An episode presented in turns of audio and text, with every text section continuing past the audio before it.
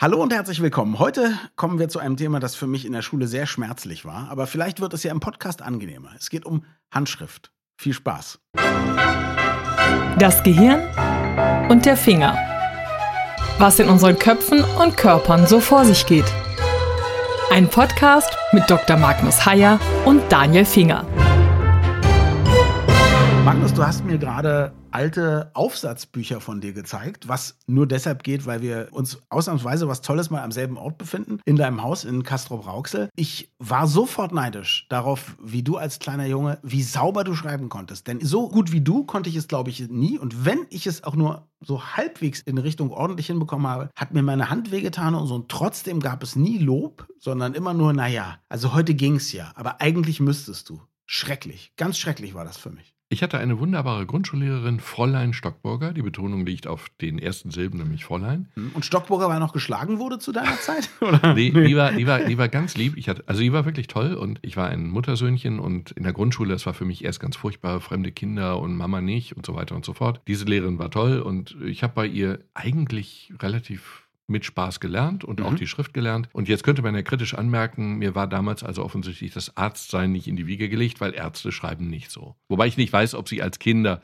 nicht vielleicht doch so schreiben und dann hinterher als Teil der Ausbildung ihre Schrift verhunzeln. Hast du das gemacht eigentlich? Hast du in deiner Ausbildung extra schlecht geschrieben, damit du arztmäßiger rüberkommst? Oder? Sehr witzig. Ich habe aber eine sehr elaborierte Unterschrift, sehr ja. verschnörkelt und überhaupt, aber nein, nein, nein, so weit geht es dann doch nicht. Wir Konnte man deine handschriftlichen Rezepte. Rezepte lesen? Das ist ja die Frage, weil meine Ärzte da muss ich dann manchmal schon erklären, was der Herr Doktor gemeint hat. Man konnte und kann handschriftliche Rezepte von mir lesen oder Anweisungen oder was auch immer. Cool. Allerdings ist meine Unterschrift so, dass das Kürzel meiner Unterschrift nicht wie M wie Magnus aussieht und ein damaliger Kollege auf der Intensivstation hieß Olaf. Wir hatten das identische Kürzel.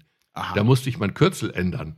Das wie, wie ist dein Kürzel gewesen dann? Das sah aus wie OL, ist aber in Wirklichkeit ah, okay. der Anhub vom M. Mein erster Chef bei Radio 1 und der Gründer von Radio 1, Helmut Lehnert, den ich sehr mag, der hat, wenn man ihm ein Konzept gegeben hat und er hat das dann bewilligt, hat er immer okay drunter geschrieben und sein Kürzel, beziehungsweise seine Unterschrift oder so. Und das, seine Unterschrift bestand nur aus einem Schreibschrift-L was ja alle Menschen auf der Welt gleich machen. Wenn du ein L solo machst, sieht es immer aus wie ein Schreibschrift L und einem Punkt, also L Punkt. Mhm. Und das fand ich so irre, weil der Mann ja nun wirklich entscheidungsbefugt war über viele Sachen, dass einmal, als ich ihm ein Konzept gab, von dem ich sowieso wusste, er will das machen, habe ich ihm dann gesagt, du und ich habe es für dich auch schon unterschrieben. Und da stand dann halt okay L. Und da hat er mich ein bisschen entsetzt angeguckt. aber, aber ich habe es ja transparent gemacht. Das war fand, fand aber, aber Moment, aber du hast, du hast recht. Diese Art, nein, es gibt ja, es gibt ja einen eigenen Wissenschaftszweig in mhm. der Forensik, also tatsächlich Schriften zu analysieren mhm. und eben auf Echtheit zu analysieren und eben zu gucken. Und dann geht es ja tatsächlich um Bögen, um Kippneigung, um was auch immer mhm. und auch um Druckpunkte, also mhm. wo drücke ich, wo drücke ich nicht. Mhm. Und das ist bei einer komplexen Unterschrift nicht ganz leicht zu fälschen. Und mhm. dieses L-Punkt, ja, ich glaube, das kann man da wirklich leicht fälschen. Das, das glaube ich auch. Bei ihm sah, sah auch zumindest für einen Nicht-Graphologen, der ich ja nun bin, es würde dich wundern, aber es ist so, sah es auch wirklich aus, als würde überall gleichmäßig gedrückt worden sein. Also es gab quasi kaum Distinktionsmerkmale. Ja? Ich war überrascht. Überhaupt mal interessant, also wie bist du jetzt zu diesem Thema Graphologie gekommen? Ist es was, womit der Neurologe täglich zu tun hat? Ist das was, was du zur Diagnostik benutzt? Ist das ein Spleen von dir, ein Hobby? Naja, darauf gibt es zwei Antworten. Das eine ist, es ist ein Spleen und das zweite ist, es hat tatsächlich auch medizinische Hintergründe. Das können wir am Rand kurz streifen. Aber es ist so, dass es tatsächlich Krankheiten gibt, die sich sehr früh im Schriftbild äußern. Mhm. Also wenn du zum Beispiel Parkinson kriegst, mhm. dann hast du in der Grobmotorik, in der Feinmotorik irgendwann Veränderungen. Aber du siehst diese Veränderungen möglicherweise früher im Schriftbild. Also bevor man überhaupt ein Zittern auch selber bemerkt, ja. ändert sich das ja. Schreiben, ja? Genau. Aha. Und bei Parkinson-Kranken ist es zum Beispiel so, das ein typisches Merkmal ist, dass bei längeren Texten die Schrift kleiner wird. Der fängt dann auch wieder größer an, aber das sind dann so Texte, die fangen mit relativ großer Schrift an, dann werden sie immer kleiner. Und das ist und zwar relativ jetzt typisch. proportional. Das ist nicht ja, so ja. wie bei, bei, mir, dass früher, wenn ich gemerkt habe, das Wort passt nicht mehr ganz, dass genau. es dann immer schmaler wurde am Ende des, der Zeile. So ist es nicht. Es wird so ist es, insgesamt so ist es, kleiner. Genau, so ist es ausdrücklich nicht. Und du kannst auch im Alter, einfach bei älteren Menschen, feinmotorische Veränderungen in der Schrift sehr früh bemerken. Mhm. Das ist nicht sozusagen exklusiv nur die Schrift, die sich verändert. Es verändert sich auch die gesamte Motorik. Aber in der Schrift merkt man es eben einfach sehr früh. Mhm. Und dann kommen eben andere Faktoren hinzu, wenn du alte Leute mit Sehbehinderung, die schreiben schreiben einfach größer, weil sie die Schrift dann, ihre eigene Schrift dann sehen können, natürlich. Und sie schreiben eben auch größer, weil dann eben möglicherweise ein leichter Tremor nicht so ins Gewicht fällt. Mhm. Aber das kann man sehen. Also die Schrift verändert sich, kann sich verändern durch Krankheiten. Und bei meiner Mutter war es zum Beispiel so, sie hatte einen schweren Schlaganfall mit relativ jungen Jahren und sie hatte große Probleme zu schreiben. Das Mhm. war für sie wichtig, weil sie eine Firma mitgeführt hat. Also nicht nur ihre Unterschrift war relevant, sondern eben auch ihre Notizen. Und das hat sie sich sehr mühsam, aber sehr erfolgreich wieder beigebracht. Und man Mhm. konnte bemerken, dass ihre Schrift irgendwann gesundete, aber ihre Unterschrift war nie wieder 100,0%ig die alte. Da Mhm. gab es immer noch eine leichte Differenz. Man konnte bei meiner Mutter sehen, ob eine Unterschrift vor oder nach ihrem Schlaganfall gemacht wurde. Auch viele, viele Jahr, Jahre Mhm. oder gar Jahrzehnte nach ihrem Schlaganfall. Die Schrift ist sozusagen ein ganz feines Instrument der Bewegungsbeobachtung, wenn man es mal so formulieren will. Das ist eine Frage, die ist auch, vielleicht ist sozusagen der, der Ansatz ein bisschen lustig, aber ist durchaus auch ernst gemeint. Gibt es auch etwas, was man theoretisch mit einem bestimmten Grad einer Erkrankung wie Parkinson vielleicht besser kann? Ich komme darauf, weil ich habe neulich mit einem Freund von mir, der Parkinson hat, dem habe ich erzählt, dass es eine Liedzeile gibt bei Farin Urlaub, die da heißt, Parkinson ist mein nächstes Ziel, dann kann ich schneller Achtel spielen. Also bei, bei der Gitarre, Achtel, ne, pro Takt, acht, acht Sounds. Ist das was, was man nutzen könnte? Vielleicht für ein besonders feines Vibrato oder so, wenn man schon das Problem hat, Parkinson zu haben? Zwei Probleme dabei. Das eine ist, du legst die Frequenz leider nicht bewusst fest. Du hast also sozusagen einen grob oder einen feinschlägigen Tremor, also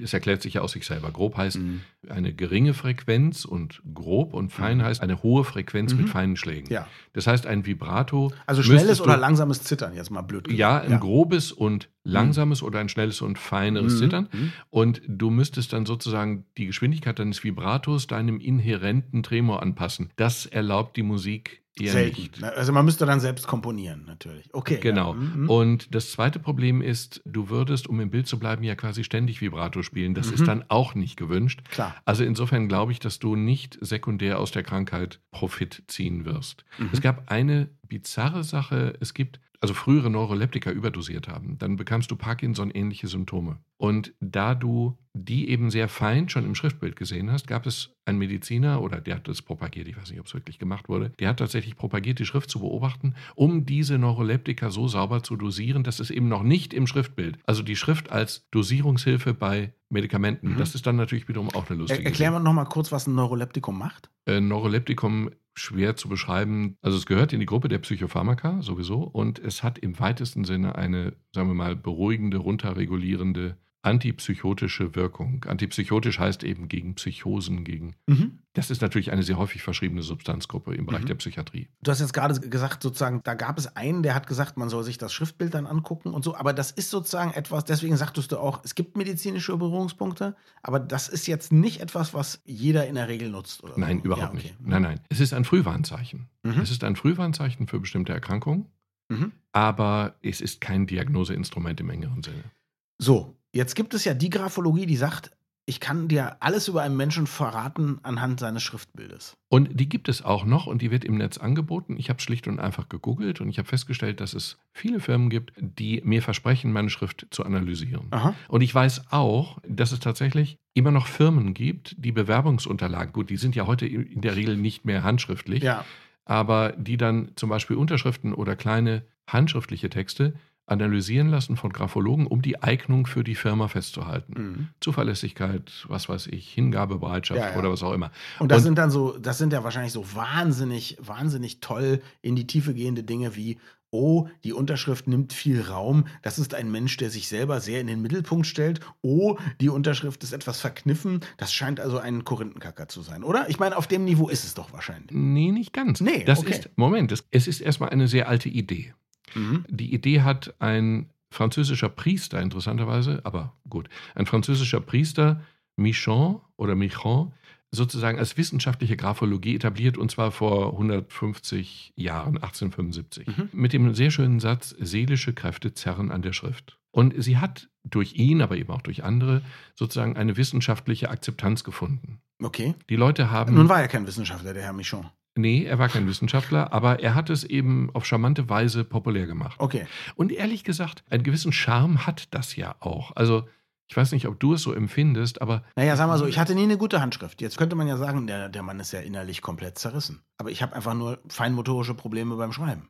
Weißt du, was ich Genau. meine? Da kann man ja sehr viel draus Moment, machen. Da Jetzt. kann man, da kann man unglaublich, nein, nein, unglaublich viel Ja. draus machen. Nur zunächst einmal ist es ja total faszinierend, finde ich. Also wenn ich, sagen wir mal, ich finde die Tod, fände die Totenmaske von Martin Luther weniger interessant als einen Brief von ihm. Einen handschriftlichen Brief.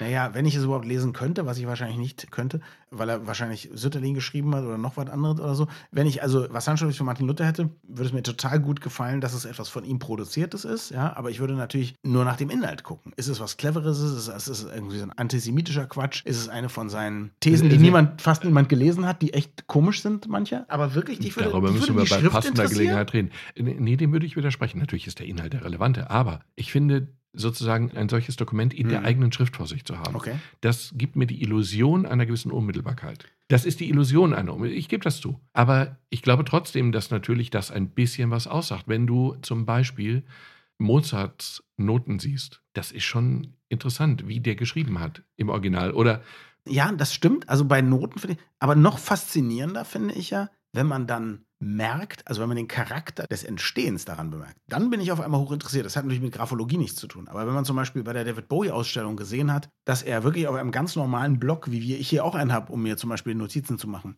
dass er darauf seine riesen Hits geschrieben hat. Natürlich, auf irgendwas muss er das notieren. Er hat ja kein Konservatorium besucht oder so, sondern er hat das gemacht, was ich wahrscheinlich auch machen würde. Auf meinem, mit meinen beschränkten Gitarrenkenntnissen stand dann halt da einfach F über der Strophe oder F-Moll an der Stelle, Mhm. weil da gab es den Wechsel. Und dann hat er was durchgestrichen und hat ein besseres Wort gefunden und so. Da wird es für mich natürlich wahnsinnig interessant. Äh, Ja, wir waren mal im Literaturarchiv in Marbach und haben dort, ich weiß aber jetzt nicht mehr, welche Schriftsteller wir da gesehen haben. Mhm. Und dann hast du da, ich, ich meine, wir hatten zum Beispiel Originalhandschriften von Kafka und Mhm. da sind, es, es gibt überhaupt keinen Buchstaben, der überlebt hat im Original. Also der hat alles dann durchgestrichen und korrigiert und Der wieder ja durch und wieder und wieder auch. und Ja, wieder ja, und klar. wieder. Mhm. Und das sagt natürlich schon etwas aus über seine Art des Schreibens. Das ist jetzt vielleicht banal, aber natürlich überaus spannend. Ich finde, total. Wir waren mal in einer fantastischen Ausstellung in Paderborn über den Gang nach Canossa. Mhm. Der ist ja immerhin tausend Jahre her und es gibt ein riesiges Konvolut von Dokumenten aus dieser Zeit, Originaldokumenten, Schriftwechseln und so weiter.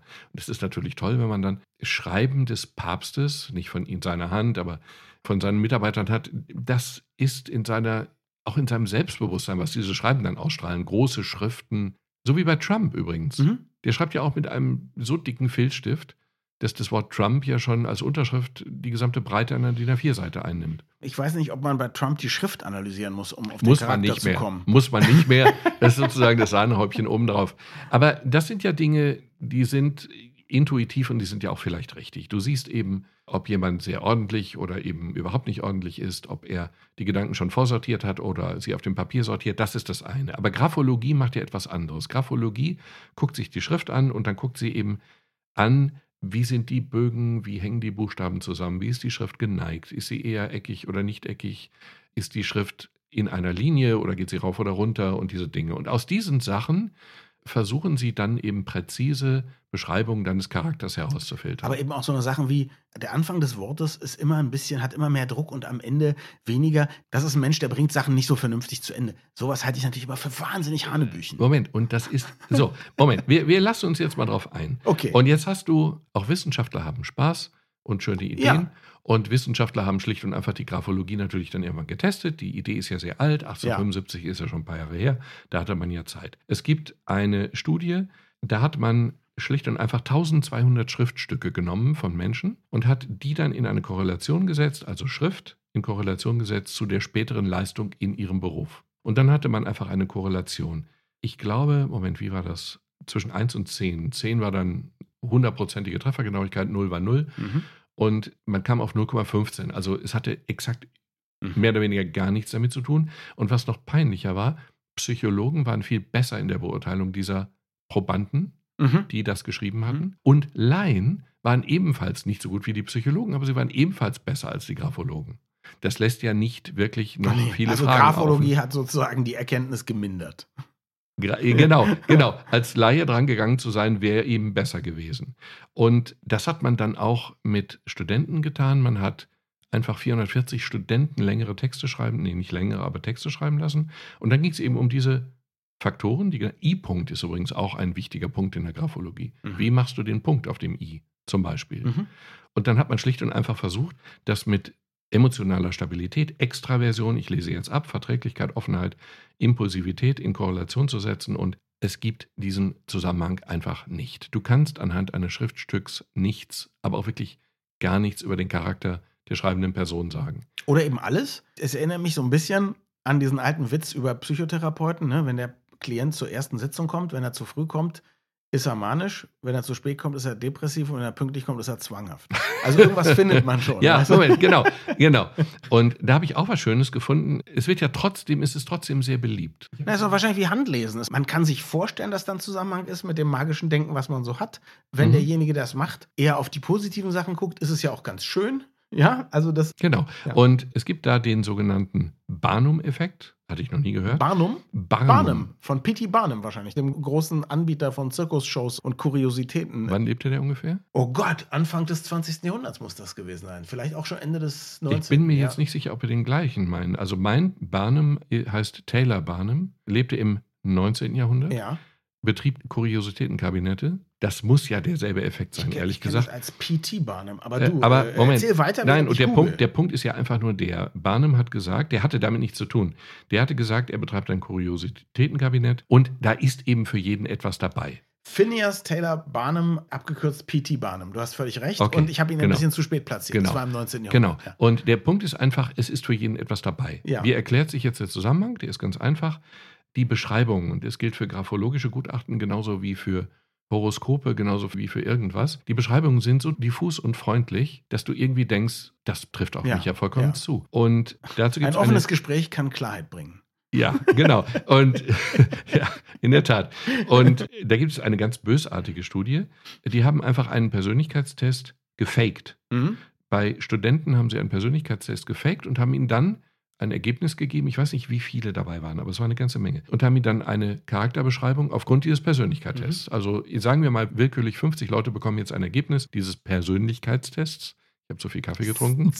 Und die bekamen aber alle dieselbe, dasselbe mhm. Ergebnis, ja. weil das ja alles auch gefaked war. Und das Interessante war, die konnten dann sozusagen das Zutreffen dieser Persönlichkeitsbeschreibung, ihrer eigenen Persönlichkeitszuschreibung, ja. zwischen 0 und 5 bewerten. 5 war genial, Sie kennen mich und wie haben Sie es gemacht? 0 heißt Schwätzer. Mhm. Und man kam im Mittel auf ein Testergebnis von 4,3 Punkten. Das heißt, die Leute haben für sich total akzeptiert, ja, das trifft auf mich alles zu. Aber ich bekam dasselbe Ergebnis wie du. Es traf ja, offensichtlich ja. nicht auf uns beide im gleichen Maße zu. Und das ist dieser Barnum-Effekt. Und dieser spiegelt sich dann eben auch wieder in Horoskopen. Ja, stimmt, tatsächlich. Mhm. Und eben auch in blumigen, wolkigen, graphologischen Einordnungen von Probanden oder von Bewerbern die man dann eben nimmt oder nicht. Und wenn man jetzt weiß, dass es tatsächlich immer noch viele Firmen gibt, die tatsächlich graphologische Gutachten von Bewerbern machen, dann ist es natürlich ein bisschen unangenehm, wenn man einfach weiß, dass es nichts bringt inhaltlich. Was Magnus Heyer nicht an dieser Stelle sagen möchte, was ich aber für ihn sage, ist, er macht hervorragende neurologische Gutachten von Probanden. Die sind nicht billig, aber natürlich viel zutreffend. Nein, war nur Quatsch.